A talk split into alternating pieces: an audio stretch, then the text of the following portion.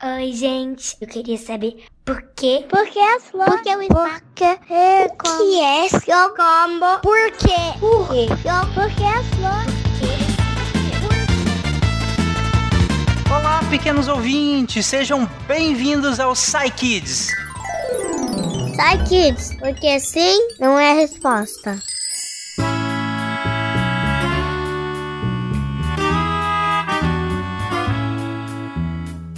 E hoje, aqui no Parquinho do Deviante, eu tô com o Caio. Ei, galerinha, tudo bem? Aqui é o Caio, falando aqui de Belém, para ouvir as respostas da pergunta das crianças. Das crianças.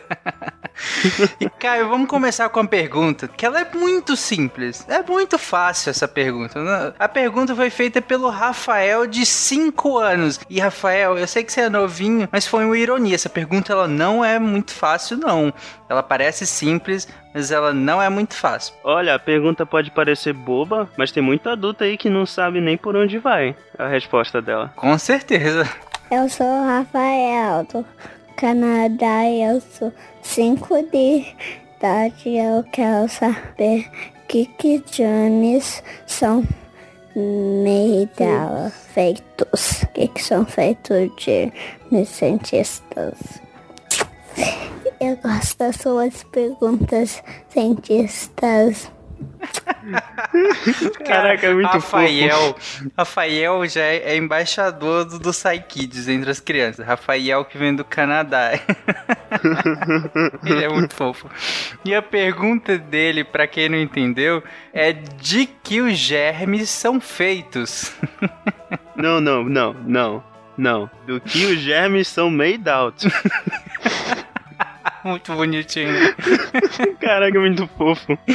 E pra responder essa pergunta, a Bruna se aventurou. Vamos lá. Oi, Rafael, tudo bem com você? Então quer dizer que você quer saber do que, que os germes são feitos? Bom, você sabe o que, é que são germes? Germe é um nome comum para um monte de tipo de seres bem pequenos que a gente nem enxerga e que causam doenças em nós, né? Então, mas existe mais de um tipo de organismo que pode ser chamado de germe, como por exemplo os fungos e as bactérias. Você já ouviu esses dois nomes? Você sabe o que é que eles são? Eu não sei se você sabe, mas nós, eu, você, sua família, seus amigos, os animais com quem você convive, as árvores, todos os seres vivos, eles são formados de uma parte bem pequenininha chamada célula. E as bactérias, que são um tipo de germe, elas são tão pequenininhas assim porque elas são feitas de uma célula só.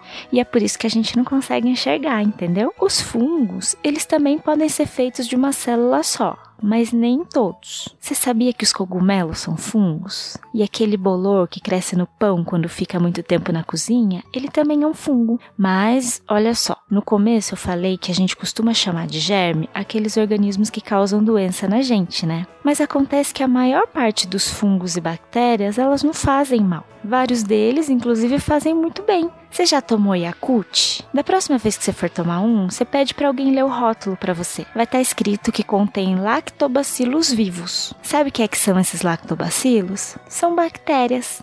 São bactérias que fazem bem para o seu intestino. E o estrogonofe, você come? Sabe aquela coisinha branquinha que eles colocam junto, chamada champignon? Então, ele é um fungo, é um cogumelo. Nenhum deles faz mal pra gente, né? Então a gente não costuma chamar eles de germe. Além dos fungos e das bactérias, tem outros dois tipos de seres vivos que podem ser chamados de germes. São os vírus e os protozoários. Os vírus, eles são menores que uma célula. Eles podem ser menores que as bactérias e eles causam doenças como, por exemplo, a gripe. Já os protozoários, assim como as bactérias, na maioria das vezes eles são feitos de uma célula só. Nem todos eles fazem mal, mas não tem nenhum que vive, por exemplo, dentro do nosso intestino e que faz bem. Tem um protozoário muito famoso que ele chama ameba. Você já ouviu esse nome?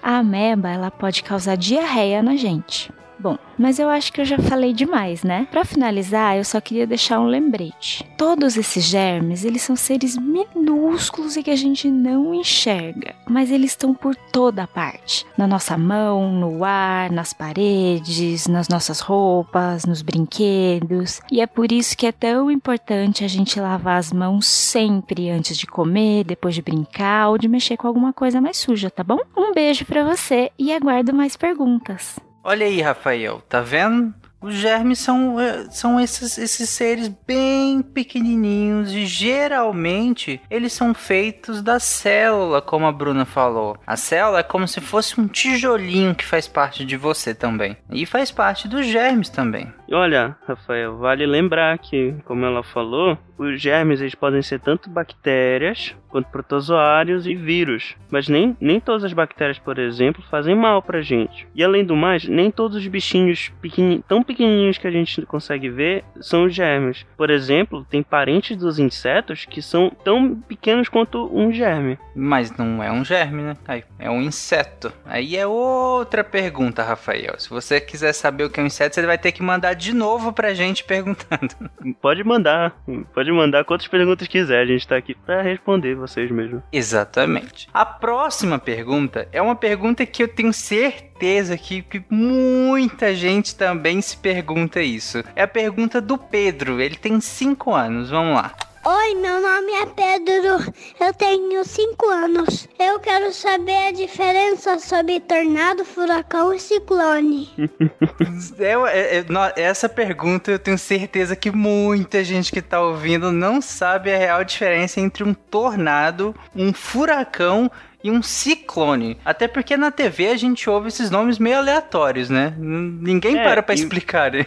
É, e também não tem aqui no Brasil. É, e como não tem, né? Fica difícil da gente saber exatamente o que, que é isso. Mas ninguém melhor do que a Samantha para responder essa pergunta. Olá, Pedro. Adorei sua pergunta. Para entendermos direitinho a diferença entre tornado, furacão e ciclone, vou falar um pouco de cada um desses fenômenos. Bom, os tornados. Os tornados eles se formam junto de tempestades bem fortes e bem localizadas. Quando a gente fala que uma tempestade é bem localizada, a gente quer dizer que é quando está chovendo muito em um bairro de uma cidade, enquanto no outro ponto da cidade não tem chuva nenhuma ou quase nenhuma. Existem tornados fracos que não causam muito estrago, existem também tornados bem intensos, com ventos de mais de 300 km por hora. Isso significa que são ventos mais rápidos do que o carros de Fórmula 1. Tornados podem se formar na terra ou na água. Quando se formam na água, ganham o nome de tromba d'água. Então, tornado significa vento muito forte com chuva bastante intensa e essa chuva pode vir até com pedrinhas de gelo, que a gente chama de granizo. Se for muito intenso, pode provocar muita destruição. Tornados duram pouco, apenas alguns minutos, menos de meia hora, assim, mas isso já é o suficiente para destruir muita coisa. Em alguns lugares, a gente pode vê uns redemoinhos de poeira e de folhas, mas não precisa se assustar não. Esses redemoinhos não são tornados e não estão relacionados com tempestades, então não precisa se preocupar. Bom, agora a gente vai falar de furacões. Para começar, eles são bem maiores que os tornados, podem ser até 100 vezes maiores que os tornados, tanto que os furacões só podem ser vistos em imagens de satélite. Satélites esses que ficam em órbita do nosso planeta e conseguem de lá ter uma visão geral do fenômeno do furacão, né? Os furacões eles só se se formam no mar, onde recebem sua energia. A energia vem da evaporação da água do mar, que é onde o mar está mais quentinho, onde a água do mar está mais quentinha, é onde acontece a evapor mais evaporação e onde normalmente os furacões se formam. Furacões, eles podem durar em torno de uma semana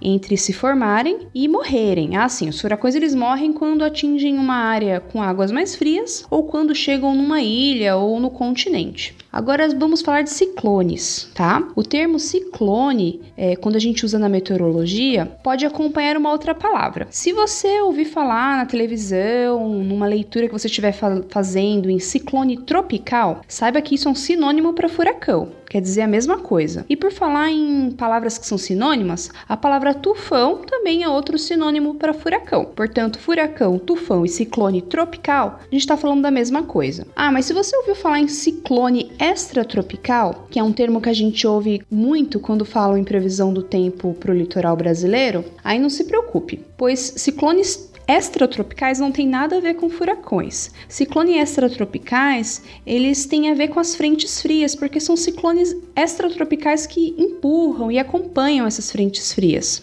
Bom, normalmente quando a gente ouve falar em ciclone extratropical, muito provavelmente o mar vai ficar agitado por alguns dias, vai acontecer um fenômeno chamado ressaca, que é quando o mar até avança assim para as avenidas beira-mar, né, que ficam beirando a praia, pode até causar um pouquinho de de destruição na região da Orla, mas nem se compara a um furacão. Bom, Pedro, eu espero ter respondido a sua pergunta. No episódio 21 do Kids tem mais informações sobre furacões, então corre lá para ouvir se você ainda não ouviu esse episódio também. Um abraço, tchau, tchau. Tá vendo, Pedro? Na verdade, a diferença não é tão grande assim, mais ou menos, né? O tornado ele vai formar junto com a chuva, aquelas chuvas fortes em um lugar específico. O furacão ele vai formar na água, né, no mar, na água do mar e tudo mais, e que é a mesma coisa de ciclone tropical que a gente vê. E, e, o ciclone que não é tropical, ele vai causar um, um, um, como a Samantha falou, o mar vai ficar muito agitado e vai talvez in, invada né, a cidade um pouquinho, dependendo das as regiões que são próximas ao mar. E é isso. Ainda bem que no Brasil a gente quase não tem isso, né, Caio? É verdade, ainda bem. Inclusive, o, o que ajuda a não ter para cá é justamente a diferença da temperatura do ar daqui com a temperatura do mar. Os furacões, como a Samantha falou, eles ocorrem em áreas de, onde as águas são mais quentes. Só que também, geralmente a temperatura do ar é mais fria. Isso causa uma diferença de temperatura que ajuda a formar o furacão. O que não acontece aqui no Brasil e, e na, aqui para o sul da, que pega todo o, o Atlântico Sul, que é o mar que banha o Brasil, que a, a, temperatura do ar costuma ser mais quente, bem parecida até com a temperatura da água. Então não tem tanta diferença de temperatura, por isso os furacões não formam pra cá. Olha aí, Pedro. Tá vendo? Esse calorzão que faz aqui no Brasil tinha que ter alguma vantagem, né? Pelo menos é, uma. Pro... protege a gente do, dos ventos furiosos. Pelo menos uma vantagem tinha que ter. E aí, agora para finalizar, nós temos a última pergunta, que é a pergunta do André, de 9 anos. Vamos lá. Pois é, kids, meu nome é André Felipe. Eu tenho nove anos, moro em Belo Horizonte e eu quero saber por que, que o barco não afunda. Obrigado. Uma pergunta simples, uma pergunta singela. Por que, que o barco não afunda? Olha, eu, aqui é até aquele, aqueles barquinhos de madeira que, que a gente usa só ali na, na prainha e tudo mais, eu até entendo assim. Mas, cara, como é que um navio não afunda? Como é que a gente entra, entra tanta gente dentro de um barco e não afunda, né, André? Tanta gente, tanta coisa, tanto bicho. Sim. E aí a pessoa. Imagina eu quando criança, eu tinha, eu tinha medo que afundasse mesmo. né? Aqui não tem, cara. Você olha aquele tanto de coisa entrando num barco, pronto, vai afundar. Ainda mais que eu moro aqui pra, pra Belém que é aqui no norte do, do Brasil. Então a gente, às vezes, quando viaja, pega muita balsa. Então é, é muita gente levando coisa, carro. É, André Enfim. Felipe, caso você não saiba o que é uma balsa, é pior do que um barco, porque nem tem aquela estrutura toda de um barco. Algumas, né? Algumas balsas. Não tem aquela estrutura toda de um barco. Às vezes é uma coisa bem simplória mesmo, né? tem umas balsas muito boas para cá hoje, mas na minha na época que eu era criança da, da tua idade, imagina uma tábua gigante de metal flutuando com gente e carro em cima. Mas antes que o Psyche afunde, vamos ouvir a resposta do Donovan. Olá, André Felipe. Eu sou o Donovan e vou te ajudar a entender por que, que os barcos não afundam. Imagine o seguinte: você está em uma piscina, flutuando na água graças a uma boia, mas então vem alguém e fura sua boia. Conforme ela vai perdendo ar, você vai afundando na água. Por que que isso acontece? Por que que quando a boia está cheia, ela flutua, mas quando ela está vazia, ela afunda? Isso acontece graças a uma força chamada empuxo. O empuxo empurra a boia para cima quando ela está na água. Mas o que é o empuxo? Pense aqui comigo. Imagine que você tem um copo que está cheio de água. Ele está quase transbordando, está bem cheio. E então você põe uma pedra dentro desse copo. Ora, um pouco da água do copo vai acabar transbordando, né? vai derramar. Quanto maior for a pedra que você colocar, mais água vai derramar. Isso acontece porque a pedra ela teve que empurrar a água que estava ali no copo. Porque onde agora tem uma pedra, antes havia água. Então a pedra teve que empurrar a água que estava ali. O peso dessa água que a pedra teve que empurrar é igual ao empuxo, ou seja, é igual à força que empurra a pedra para cima. Mas Donovan, Se o impulso está empurrando a pedra para cima, por que, que então a pedra ela não flutua? Por que, que ela afunda? É por causa do peso da pedra, porque o peso da pedra é maior que o peso da água que a pedra empurrou. Entendeu? O peso da pedra é maior que o peso da água que a pedra teve que empurrar. Então o peso da pedra é maior do que o empuxo e por isso a pedra afunda, por isso a pedra não flutua. Mas como você pode ver, a pedra ela, ela afunda mais devagar na água do que no ar. Se você soltar uma pedra no ar, ela cai mais rápido do que dentro da água, por causa do impulso, do impulso que está empurrando a pedra para cima. Voltando para a piscina, a boia ela também ela ocupa um espaço na água, assim como uma pedra. O que, que você acha que ocupa mais espaço? A boia vazia ou a boia cheia? Obviamente a boia é cheia. A boia quando ela está cheia ela fica bem grande. Então quando a boia está cheia ela tem que empurrar muita água. E é por isso que o impulso na sob a boia é muito grande porque ela tem que deslocar muita água para poder afundar. Então o impulso acaba sendo maior e acaba mantendo a boia flutuando. E é o mesmo que acontece com os barcos, com os navios. Eles são bem grandes e são ocos por dentro para eles não serem muito pesados. Né? Um navio se ele for muito pesado ele vai acabar afundando. Então, quando ele sendo bem grande e sendo leve, não sendo muito pesado, o impulso vai acabar sendo maior do que o peso do barco. Então o impulso vai manter o barco flutuando. Espero ter respondido bem a sua pergunta. Estarei aqui aguardando ansiosamente por mais dúvidas suas. Tchau. Tá vendo, André? Então quer dizer, então na verdade aqueles barcos enormes é até bom que seja grande, né? E desde que não seja muito pesado, porque se ele for grande, isso quer dizer que ele vai deslocar muita quantidade de água na hora que ele que colocar ele sobre a água.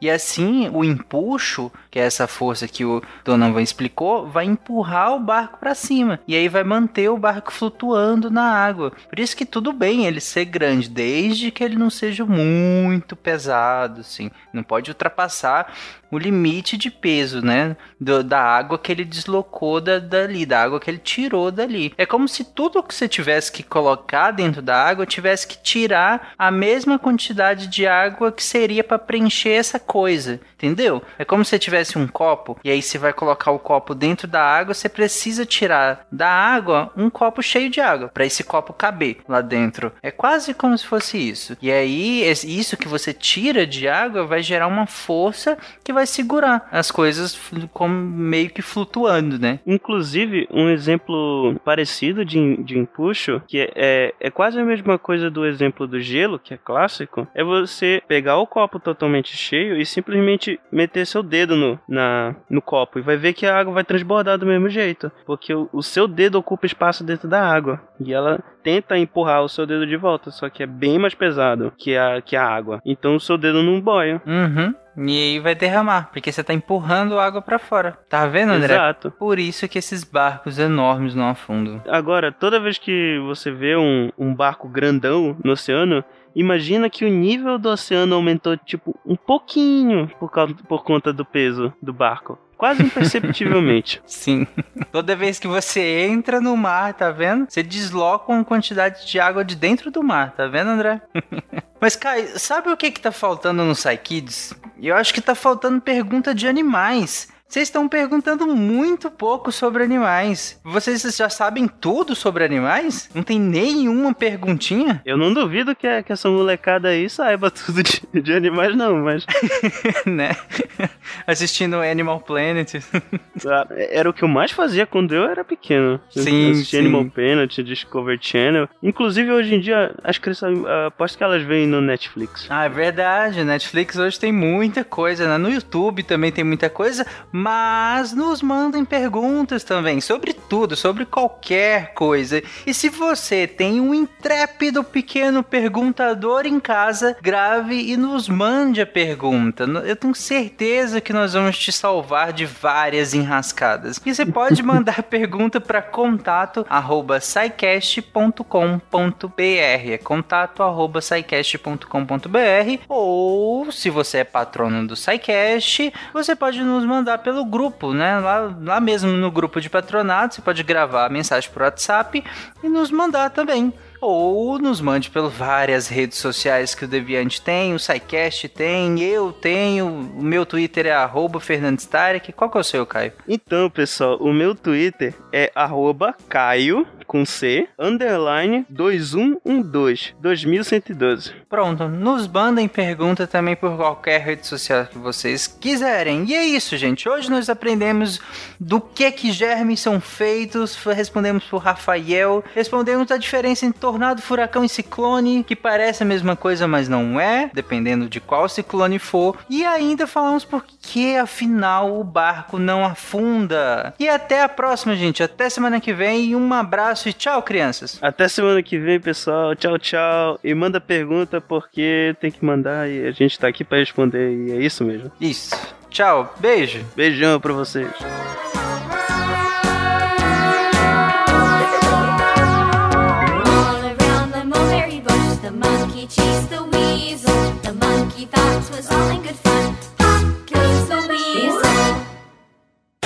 Esse podcast foi editado por Nativa Multimídia.